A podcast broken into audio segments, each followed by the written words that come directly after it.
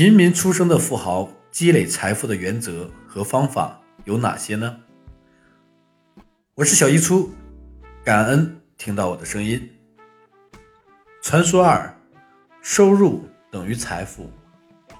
尽管我们在第一章强调了下面的情形，但收入和财富这两个概念仍然经常容易被混淆。那些随着收入上升而增加消费的人，还是认为这两个概念可以等同。相信这个传说的人，就会拥有一种错觉：那些装富的人很富有，但实际上，这仅仅意味着那些人在购买的这些东西上花销超过了真正的百万富翁。我父亲曾经写道：许多家长、学生、教师。甚至作家、记者、政治家都需要回到学校。收入和财富仍然被人混为一谈。许多人认为收入等同于财富。事实上，税务基金会谈论的也是百万富翁的所得税申报单，而不是他们的净资产。当我们使用“财富”一词时，指的是一个家庭的净资产，即所有资产减去所有的负债。我们用一种简单的方式来定义家庭收入：收入应该在个人所得税报表中有所体现。混淆这两个概念，会得出许多经济和社会问题的错误结论。这种混淆的实际影响是，它扭曲了我们。在试图实现金融和经济独立时所关注的指标或数字，百万富翁的收入只占自身财富的百分之八点二。几年前，三十六岁的布里特和他的妻子因为房子，生活被搞得一团糟，他们房贷累累。净资产为负值，仅信用卡就欠了六万多美元。今天，这对夫妇的净资产约为两万美元。布里特说道：“他们为偿还债务付出了极大的牺牲，这条还款之路走得很艰难。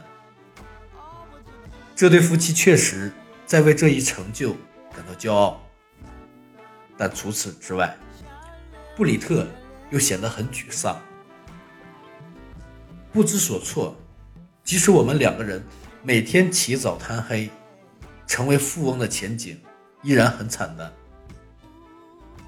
一旦你认为自己不会变得富有，那么这个预言就会成真。布里特原本是富裕俱乐部的一员，我父亲向他解释说。他本来极有可能在五十七岁成为林家的百万富翁。这对夫妇在偿还巨额债务时表现出的毅力和自制力不言而喻。同样的决心也可以帮助他们将不低于百分之十五的收入用于储蓄和投资。想成为林家富翁团队的一员，你应该做到什么呢？一，从第一章的财富方程来看，实际净资产要比预期价值高出两倍或两倍以上。二，一套房子的市值不到净资产的百分之二十。三，债务不到净资产百分之五。四。年所得税约等于净资产的百分之二。